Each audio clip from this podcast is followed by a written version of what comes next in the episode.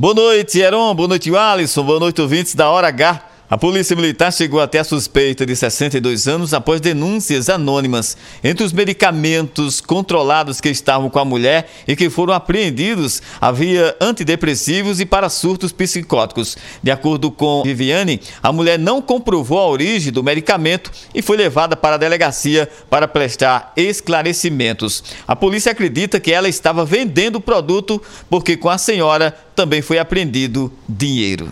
Ela disse que recebia as receitas, mas é, lá na policlínica e em, outros lugares, mas a gente oportunizou ela apresentar o receituário, o, o é, é, receituário dela, histórico, e ela não tinha nada disso.